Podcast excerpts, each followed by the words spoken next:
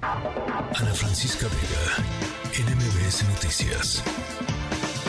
Me da mucho gusto saludar en la línea telefónica a Carlos Brown. Él es gerente de justicia fiscal de Oxfam México. Carlos, buenas tardes, ¿cómo estás? Bienvenido. Hola Adrián, muy buenas tardes, mucho gusto saludarte. Para empezar a entender este tema de las guaridas fiscales, de los daños, de las pérdidas que causa a nuestro país, eh, ¿a qué se refiere uno cuando está hablando de guaridas fiscales?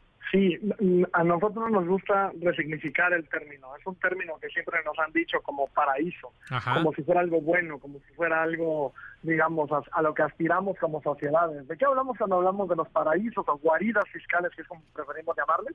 De países que ofrecen impuestos muy bajos o inexistentes, ya sea sobre la renta, sobre ingresos, sobre ganancias de capital, es decir, es donde las grandes fortunas suelen guardar eh, sus beneficios para no pagar impuestos y no contribuir con lo que les toca en, nuestras sociedades. Carlos, ¿quiénes recurren a estas eh, guaridas eh, fiscales? Eh, ¿qué, ¿Cuáles son los perfiles de, de quiénes estaríamos hablando? ¿Cuál es la información que tenemos al respecto? Pues mira, la información que tenemos depende muchísimo del periodismo de investigación, porque dado el secreto fiscal que se mantiene en México y en muchos otros países, no es, no podemos saber de primera mano, entonces recurrimos a las filtraciones que se realizan digamos, a periodistas y que luego se publican como Panama Papers, como Paradise Papers. ¿Qué es lo que sabemos hasta ahora? En las últimas cinco décadas, un poco más de 3.000 mexicanos trasladaron sus fortunas a guaridas fiscales. ¿Y quiénes hablamos? Hablamos de grandes empresas, hablamos de fundaciones, de fideicomisos, que utilizaban hasta nueve grandes bufetes internacionales para hacerlo hasta ahora. Eh, ¿Por qué es importante esto? Pues porque son unos cuantos que pueden utilizar estos mecanismos, digamos, no es como que toda la población tiene acceso, es para apenas unas cuantas personas. Oye, ¿y, y esto cómo lo traducimos? ¿Cómo afecta, digamos, al país, a las finanzas? Eh, ¿cómo, ¿Cómo lo podríamos poner pues sí, de manera que, que pudiéramos entender estas afectaciones que, que si bien pues son en, en estas grandes escalas que nos comentan, pues también tienen repercusiones pues entre la ciudadanía.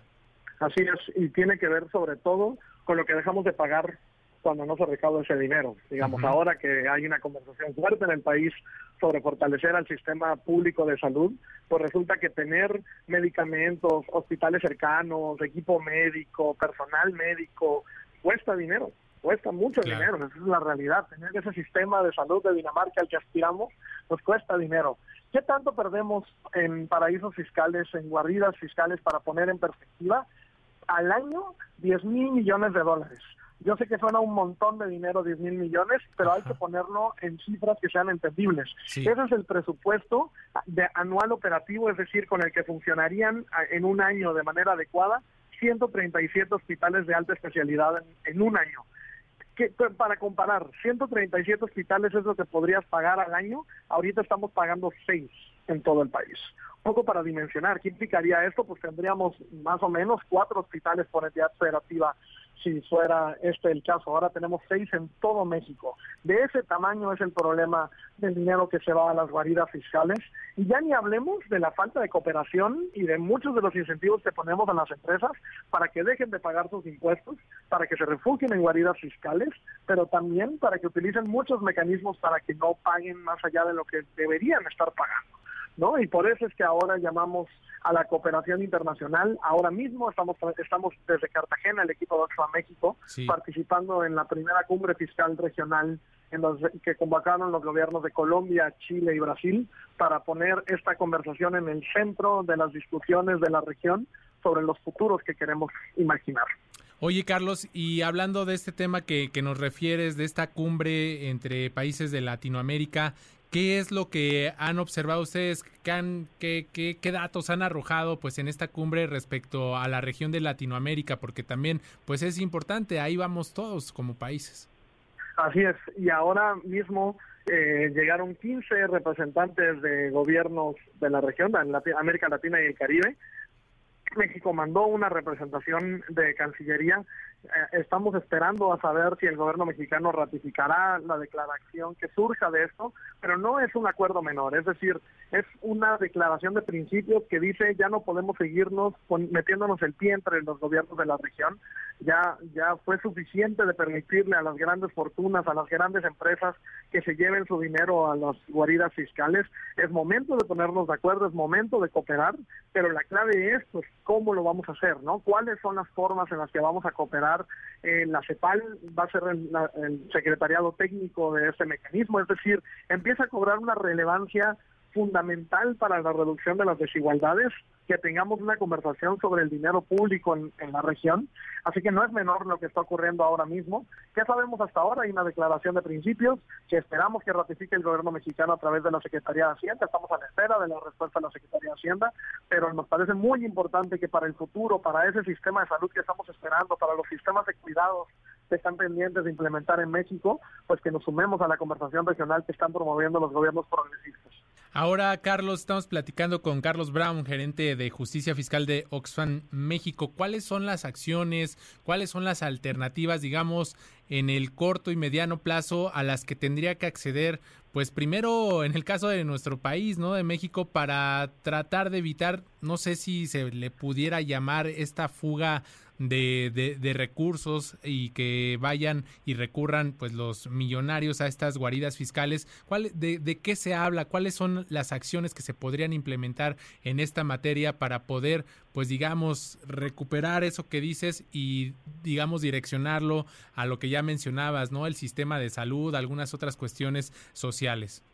Sí, son cosas que nos han vendido como muy técnicas, como muy con un lenguaje demasiado técnico, pero es básicamente que haya una agenda para tener un impuesto mínimo global, es decir, que nadie cobre abajo de una tasa que ahora lo que se plantea es el 15%, que nos parece insuficiente, pero eh, digamos es donde está arrancando la conversación, que es la tasa que se propuso en la OCDE, tiene que ver con los intercambios de información para saber dónde está el dinero, digamos, la propiedad dónde está el dinero resguardado y dónde, dónde se están realizando las operaciones, tiene que ver con dónde se, dónde se reconoce que se realizan las, las operaciones fiscales. Esto no es menor, porque hay muchas operaciones que se realizan desde México que deberían estar pagando un impuesto, en, en el caso mexicano, pero como la factura viene de, un, de una guarida fiscal, como el caso de Irlanda, por ejemplo, cuando se contrata publicidad en redes sociales, por poner un ejemplo muy sencillo, muy, muy coloquial, entonces e, ese es el tipo de cosas que tenemos que, deberían estar empujando los países ahora mismo. Ahora, no es suficiente con la parte de cooperación internacional. Es decir,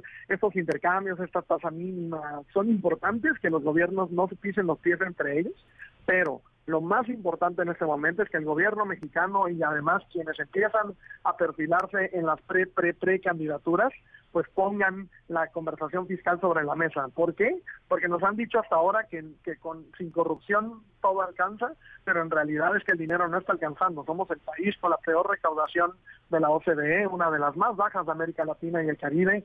A México le hace falta una reforma fiscal profunda y progresiva que le cobre más a quienes más ganan y a quienes más tienen. Y creemos que por ahí tiene que ir la conversación de los siguientes meses, a, a nuestro parecer, de cara a la elección del próximo año.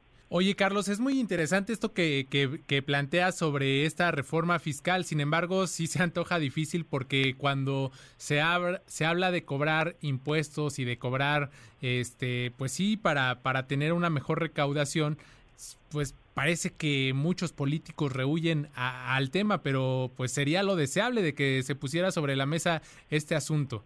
Pues es que todas las cosas que queremos para vivir bien en sociedad cuestan tener un buen sistema de salud, tener escuelas de calidad, tener escuelas de, de horario extendido para, favorecer a madres trabajadoras, eh, digamos, cualquier cosa, transporte público, no nuevas líneas de metro, la infraestructura que queremos pagar, todo, eso, todo eso cuesta dinero, va a costar dinero en el futuro.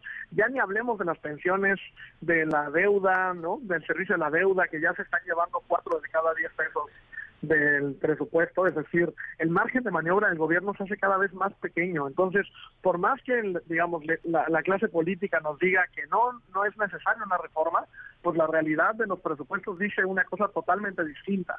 Hay cada vez menos margen de maniobra, hay cada vez más obligaciones y por supuesto que esa es una situación que es una bomba de tiempo hacia el futuro. Entonces sí es muy importante que no nada más venga de esperar que la clase política empiece a empujar esto, debe haber una exigencia de cara a la elección del próximo año de tener una reforma fiscal que ayude a cubrir los enormes huecos que están quedando en el presupuesto hasta el momento. Muy interesante este planteamiento, ¿no? Ahora sí que o sí o sí tienen que entrarle porque pues el, no hay dinero que alcance, ¿no? Entre más recursos, pues eh, le tapamos un huequito por acá, otro por allá, pero siempre son necesarios los recursos. Muchísimas gracias, Carlos eh, Bram, gerente de Justicia Fiscal de Oxfam México, por estos minutos y ojalá, ojalá en este periodo electoral que se avecina escuchemos las propuestas de quienes aspiran a la presidencia y que se pueda reformar eh, e, esta materia fiscal aquí en nuestro país. Muchas gracias por el espacio y créeme que desde Oxfam México vamos a empujar para que esta conversación sea realidad. Estemos hablando de este tema porque esa es la conversación del futuro que queremos para nuestro país. Muchas gracias por el espacio. Gracias, buena tarde. Ana Francisca Vega, Noticias.